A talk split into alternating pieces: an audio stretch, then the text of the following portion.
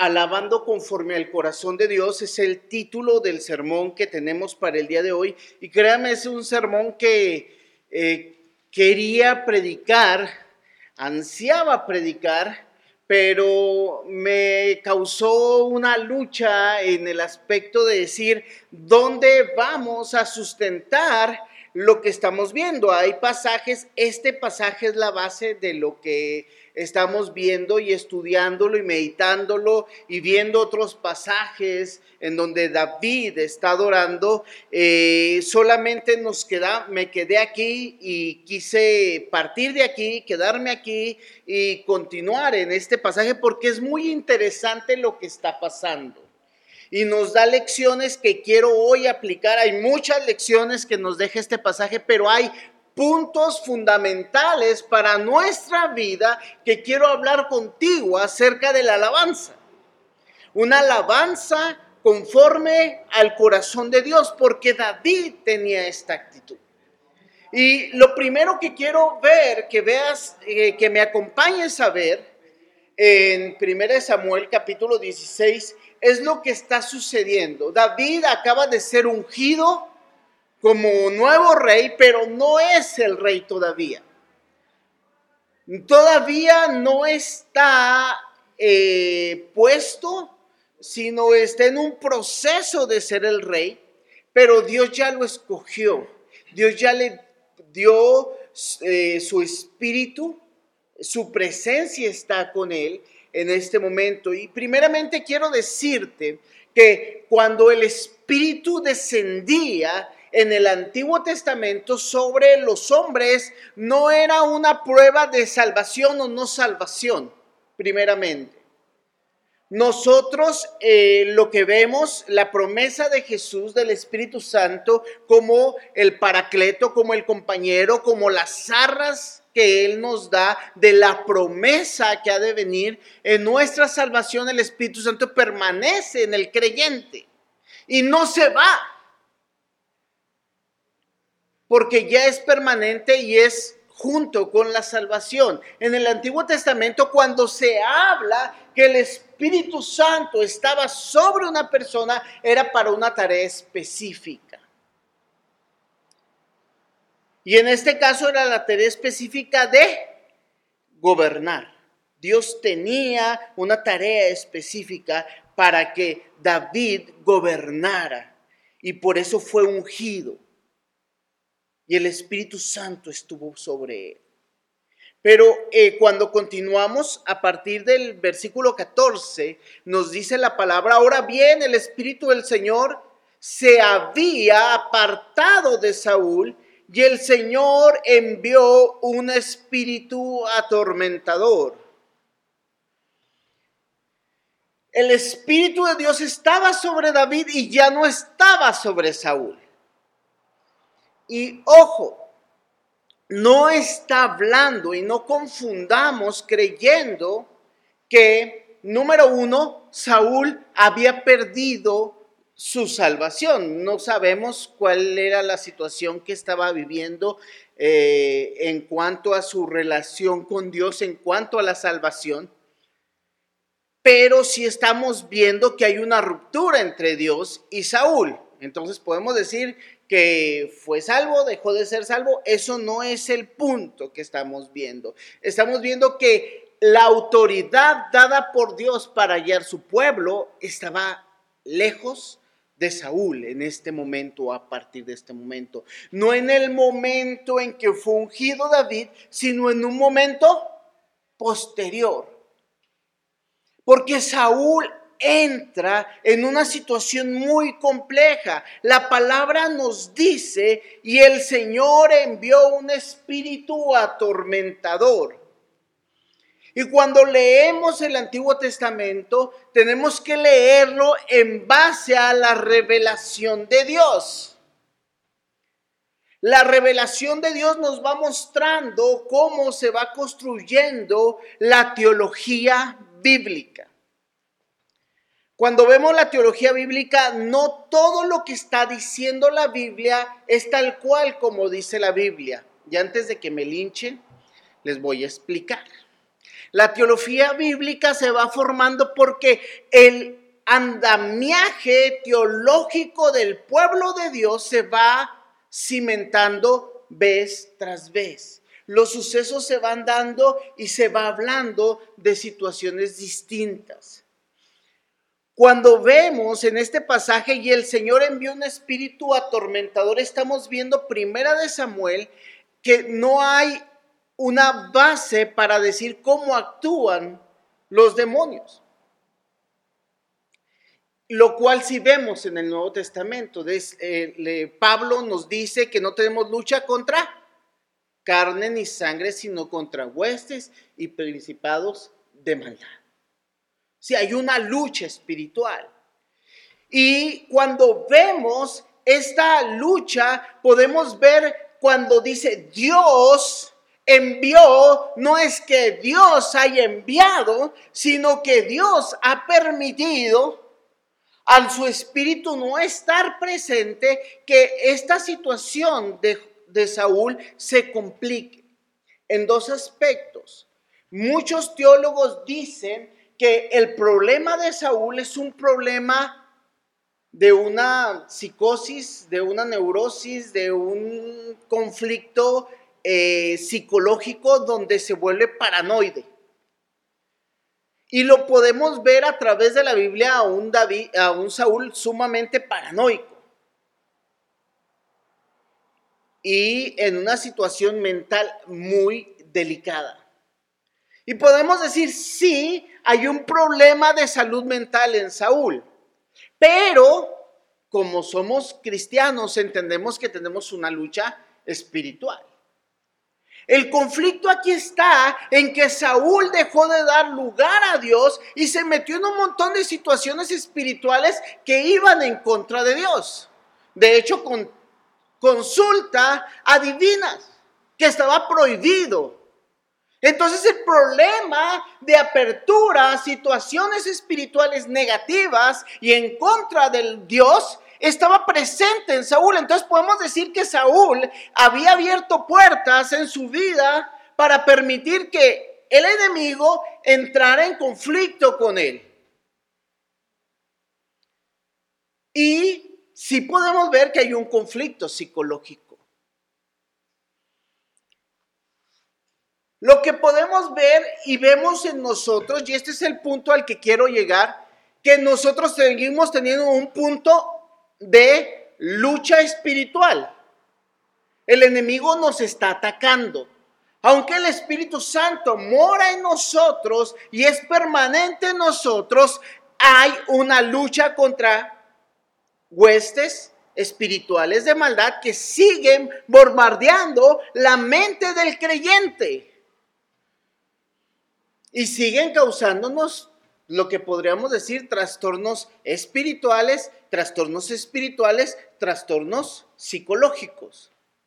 No estoy diciendo que todo trastorno psicológico sea espiritual, pero todo trastorno espiritual sí viene a afectar nuestra psique, nuestra mente, nuestra percepción de la realidad. En momentos usted se vuelve paranoico. Bueno, usted otros se vuelven paranoicos. Pasa algo o hace usted algo incorrecto y siente que lo están vigilando. ¿Sí o no? Ha llegado a pasar. No estoy hablando, usted piensa en otras personas. ¿Sí? Peca y siente que todo el mundo lo va a descubrir. Que están hablando de usted. Que algo está pasando. Y comienza a haber una lucha espiritual. El enemigo está luchando y está atacando nuestra mente y nuestra mente se vuelve, como dicen algunos libros y nos gusta, el campo de batalla de Satanás. Es donde Satanás está luchando en nuestra mente. Porque se comienza a distorsionar la realidad. Y entonces viene el por qué y el para qué de una adoración en ciertos puntos. Pero ¿cómo nos ayuda en nuestra vida diaria una adoración, una alabanza conforme al corazón de Dios? toda la gente se dice, dice, un espíritu atormentador de parte de Dios le está afligiendo, el versículo 15. Y quiero ver tres cosas que sucede cuando alabamos a Dios, cuando cantamos a Dios, cuando entramos en un aspecto de alabanza musical. Y en este punto quiero hacer otra pausa y, decirles algo, y lo, hemos, y lo hemos visto, yo creo que Iván y yo en, en, en algunos congresos de alabanza y adoración. Siempre cuando se habla de alabanza, se habla, no, no es música. La alabanza y la adoración no necesariamente es música, ¿verdad? No necesariamente es música. Eso todos lo entendemos o no. Pero déjame decirte que mucha de nuestra alabanza y mucha de nuestra adoración es musical. Y la música influye en nosotros aún espiritualmente. Y debemos dejar de tener miedo a esta verdad. Podemos adorar a Dios en nuestra oración, en medio de la predicación, en medio de muchas situaciones, pero el aspecto musical es sumamente importante en nuestras vidas y en nuestra realidad y no podemos dejar, o permitirnos negar esto. No podemos permitirnos negar esto. La música en la adoración es sumamente importante. La música en la alabanza es sumamente importante. Y voy a decir tres razones. Número uno, cuando alabamos hay paz. Cuando alabamos hay paz. Primera de Samuel 16, 16 dice que la gente alrededor de Saúl dicen busquemos a un buen músico para que toque el arpa. Cada vez que el espíritu atormentador te aflija, le dicen a Saúl, tocará música relajante y dentro de muy poco estarás bien. Otra vez, busquemos a un buen músico que toque el arpa cada vez que el espíritu atormentador te aflija tocará música relajante, dentro de poco estarás bien. Déjame decirte una cosa. El mundo sabe la influencia que la música tiene en el ser humano. El mundo lo sabe y lo tiene estudiado y lo tiene bien trabajado. Música que te mueve, música que te prende, música que te altera, música que te calma, música para todo, para comerciales, para antro, para borrachera. ¿Sí o no?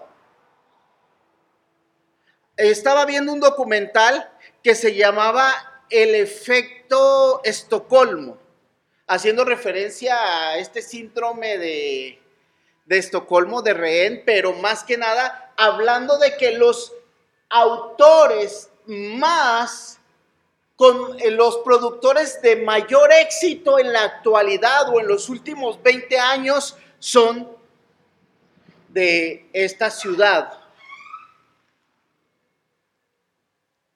Porque han aprendido cómo la música influye y cómo cierta música estudiada en cierto momento produce ciertas sensaciones y pueden lograr crear grandes éxitos. Y escuchaba yo varias canciones de estas y créame que la mayoría las conozco. No las oigo y no las entiendo, pero pegan. ¿Sí? Todos hemos guachaguachado una canción en inglés o no. ¿Sí? Ahí la cantamos. No sabemos ni lo que cantamos, pero se bien suave. ¿Sí? Esto sucede con la música y el mundo lo sabe. Y los cristianos lo seguimos ignorando. Déjame decirte, cuando tú estás inquieto, cuando estás angustiado, cuando estás preocupado, cuando estás alterado, cuando estás triste, tienes que alabar a Dios.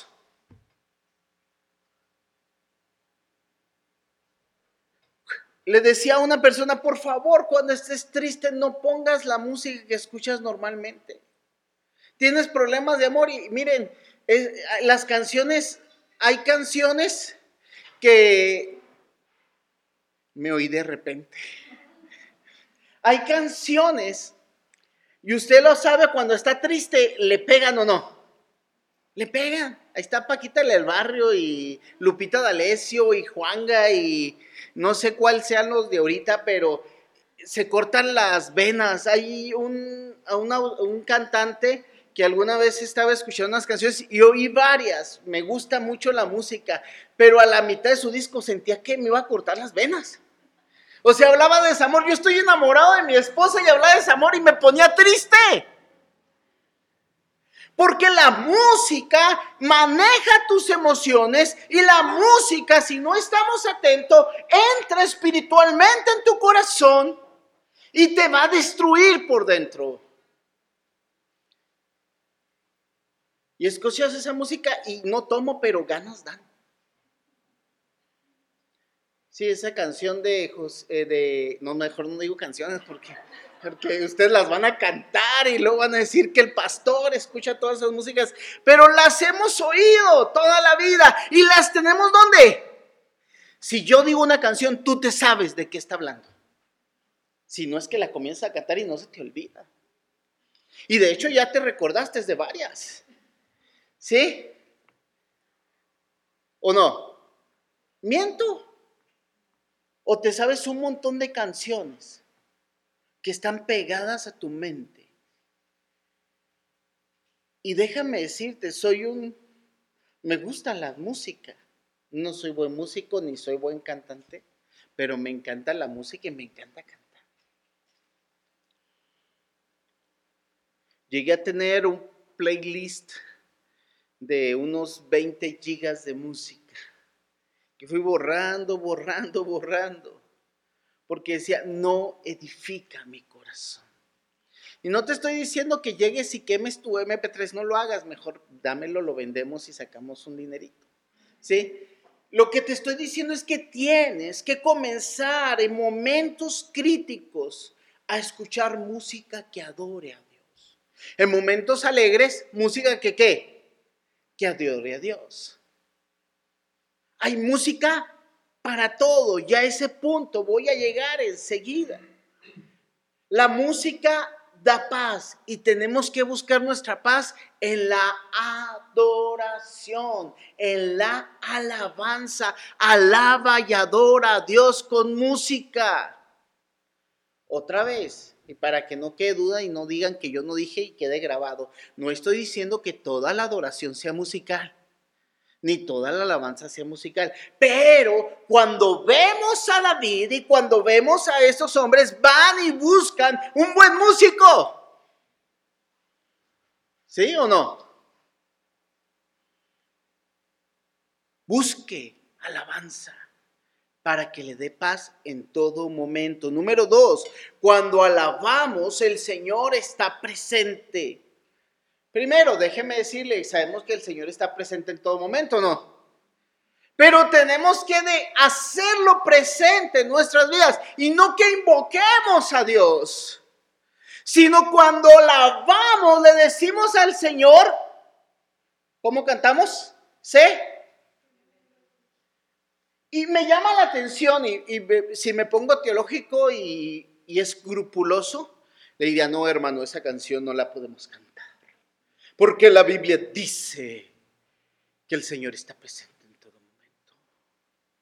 ¿Sí? Entonces no podemos cantarse bienvenido aquí porque el Señor ya está aquí o no. ¿Por qué cantamos el bienvenido aquí? ¿Para qué? Dime, ¿para qué? No se pongan nerviosos. Para que nuestra vida, el Señor se haga presente. Porque nuestra vida muchas veces estamos ignorando a Dios. Y cuando tú dices, Señor, sé bienvenido, le estás diciendo, Señor, yo Aldo, yo al grupo de alabanza, yo iglesia, digo que en este momento el rey de este lugar es Dios. ¿Cierto o no es cierto?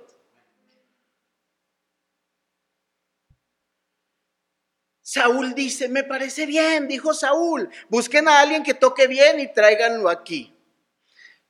Imagínense nomás, Saúl diciendo, tráigame al mejor.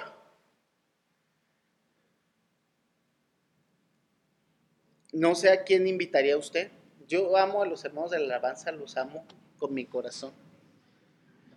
Te los amo. Dije, pero ¿a quién invitarías, Iván? Tú, tú, tú eres el de la alabanza, ¿a quién dirías? Que venga y toque, no te vamos a apedrear. Tú, al que tú quieras. Marcos Witt, perdónenlo hermanos, perdónenlo, pero yo también, yo también lo invitaría. Marcos Witt, hermana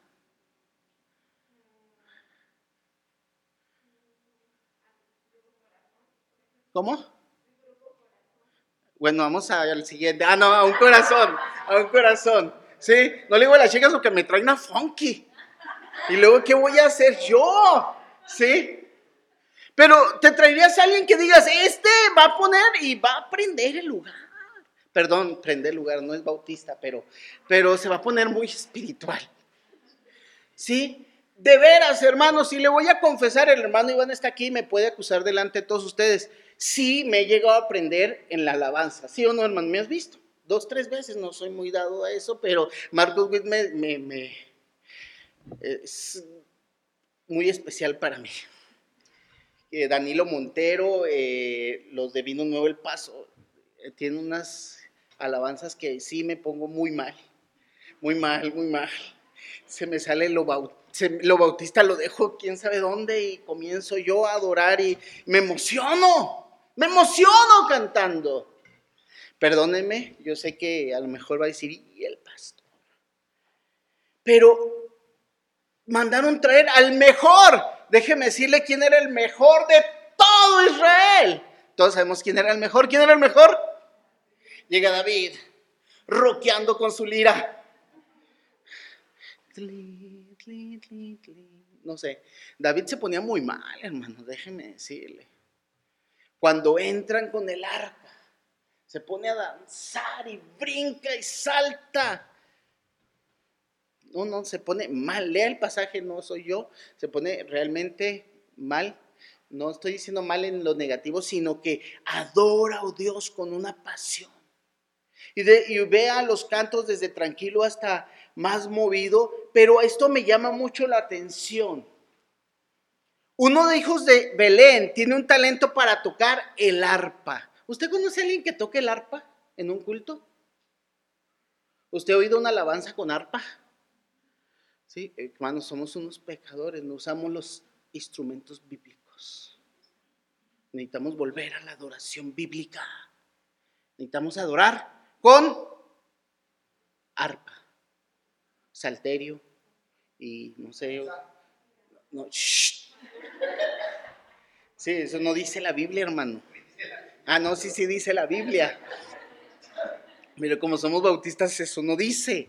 Entonces, hermanos, déjeme decirle, lo más importante de la adoración, de la alabanza, es darnos cuenta a quién le cantamos. ¿A quién le estás cantando? Me acuerdo Marcos Guita, ya por los noventas, cantó una canción. Cuán bello es el Señor, cuán hermoso. Y luego dijeron, ¡Ah! ¿a qué Señor le canta? Y luego tuvo que agregar Marcos Guita una estrofa. Señor Jesús. Sí, porque pues algunos dudaron. ¿A quién le cantas? Tú sabes a quién le estás cantando. No importa que sea el himno mejor teológicamente cantado. Sin tú no estás alabando a Dios, tienes un problema. Déjame decirte, a todos nos gusta música diferente. Y doy gloria a Dios porque hay música de todos los estilos para que tú adores y alabes a Dios. A lo mejor a mí no me gusta, ¿sí? A mí no, no, me, no me agrada.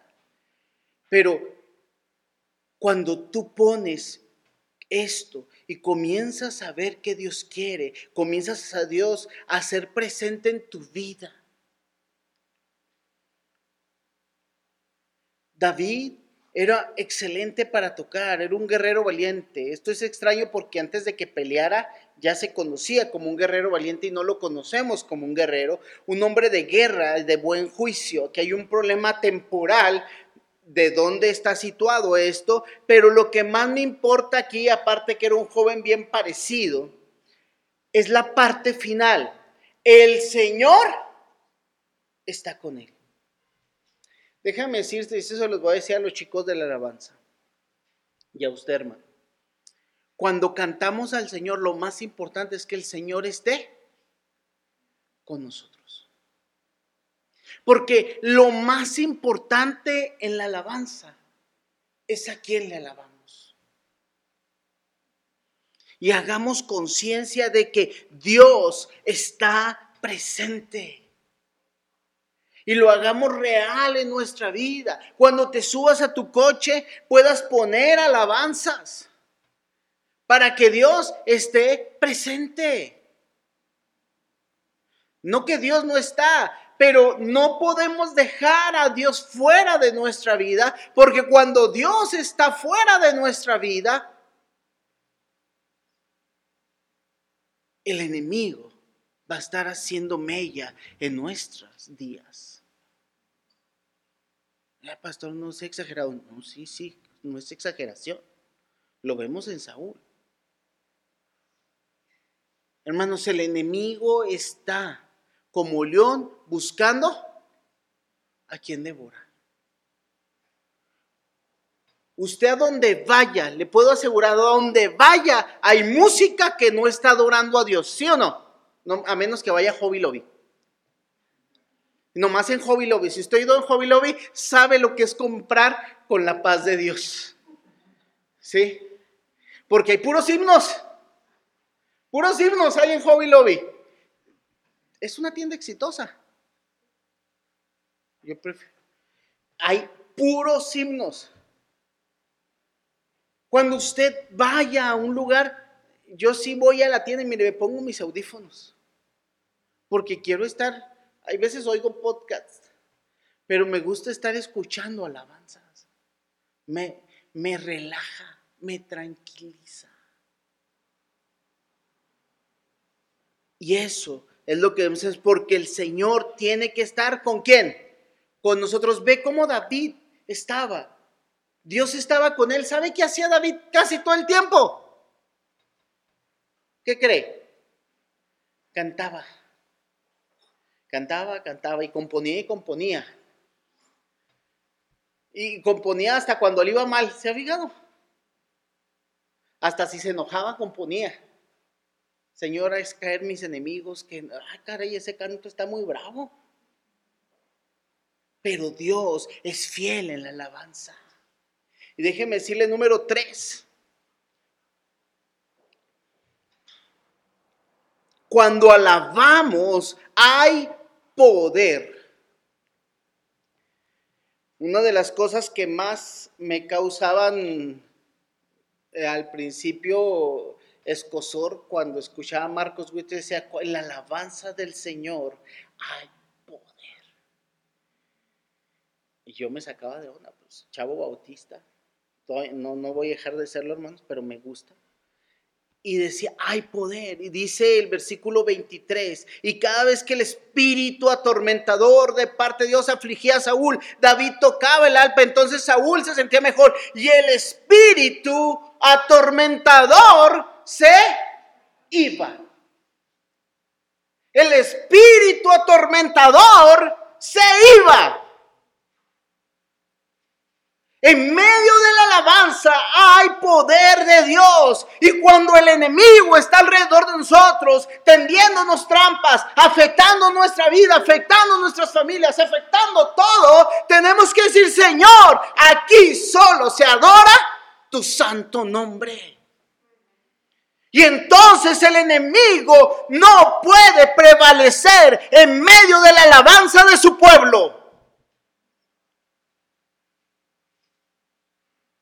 Hermano, déjeme decirle, alabe al Señor. Si le gustan las calmaditas con calmaditas, si le gustan las movidas movidas, pero usted no puede dejar de alabar al Señor, porque el Señor habita en medio de la alabanza de su pueblo.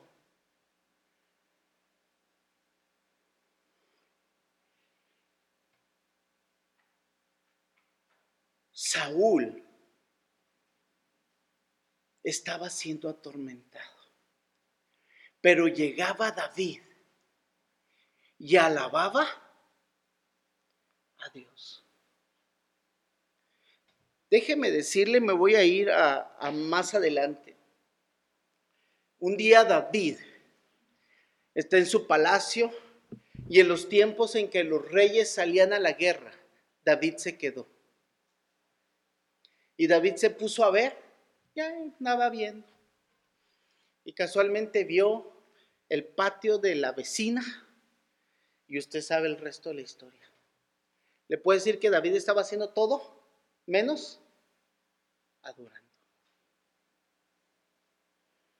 Adore a Dios, porque cuando adoramos a Dios hay poder. El Espíritu Santo viene invade este lugar y podemos decir, Señor, este lugar es tuyo, este lugar está dedicado a ti.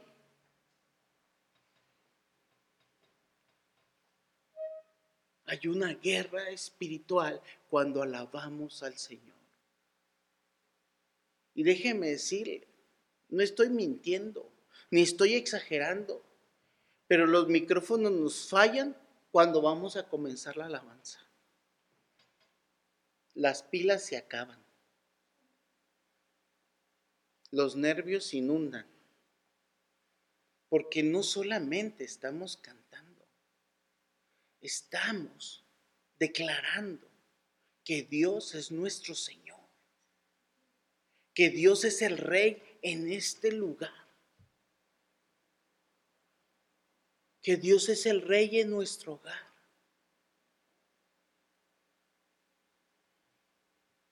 Porque esa es la verdad de Dios.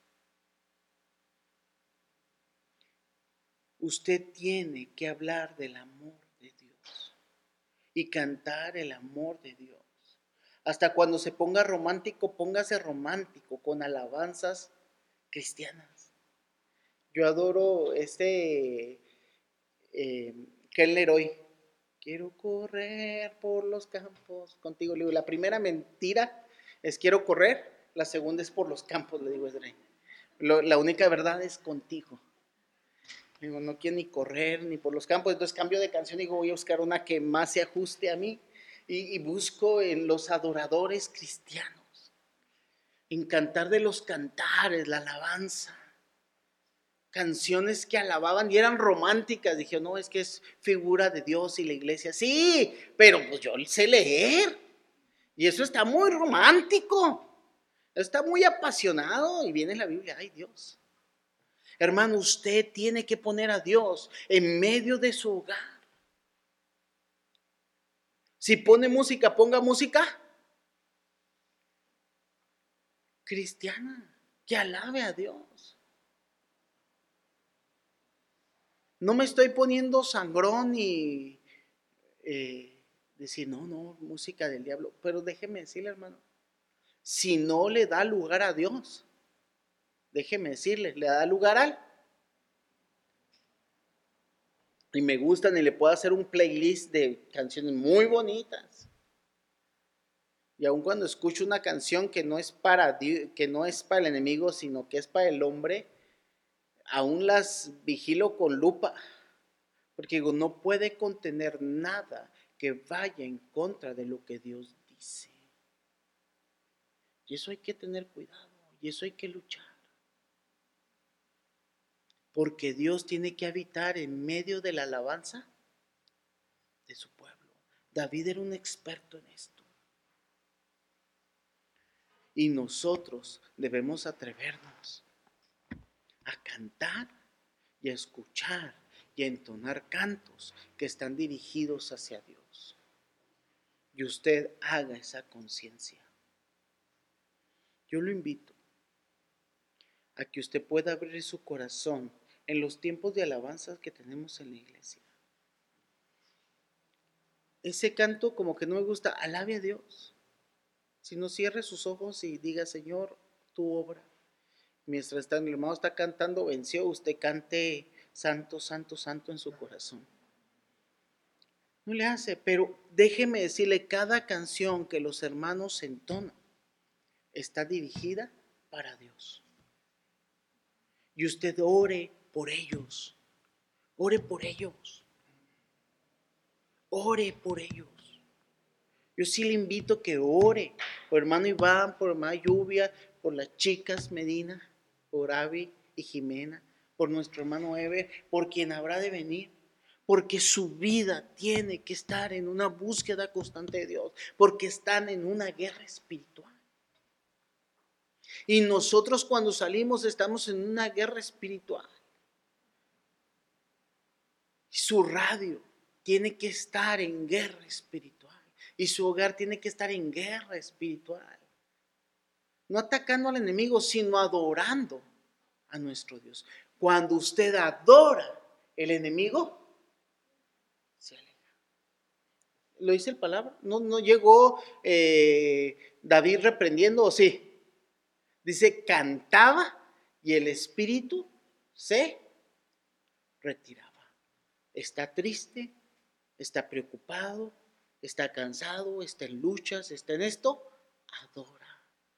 Es ese canto, adora nada más. ¿Estás pasando esto? Adora. ¿Estás pasando esto otro? Adora. Solamente adora al Señor en oración y que la música sea un instrumento dado por Dios para que nosotros adoremos al Señor. Oramos juntos. Padre, gracias te doy. Porque tú has creado la música, porque la música no es un invento humano, sino tú la creaste. Porque número uno es hermosa, Señor y nuestro corazón se goza, pero tú la creaste para que reconozcamos que tú eres Dios, que tú eres grande, que tú eres poderoso, que tú eres hermoso, que tú eres salvador, que tú eres el rey del universo. Y solamente en ti y a ti, Señor, queremos levantar nuestra voz. Y cuando nuestro corazón esté a acongojado, cargado, angustiado, podamos venir y poner alabanzas y cantarte a ti, Señor, orarte a ti, alabarte a ti. Porque tú eres Dios. Y abramos un espacio en nuestra vida a través de la alabanza, a través de la música, a través de la adoración a través de la oración, de la súplica, de una comunión contigo, de hablar, de leer la Biblia, para que tú habites entre nosotros. Y Señor, que no demos lugar a nadie más en nuestra vida, sino a tu presencia, porque tú solo mereces nuestra alabanza y nuestra adoración. En tu nombre, Cristo Jesús, nos ponemos. Amén y amén. Dios les bendiga.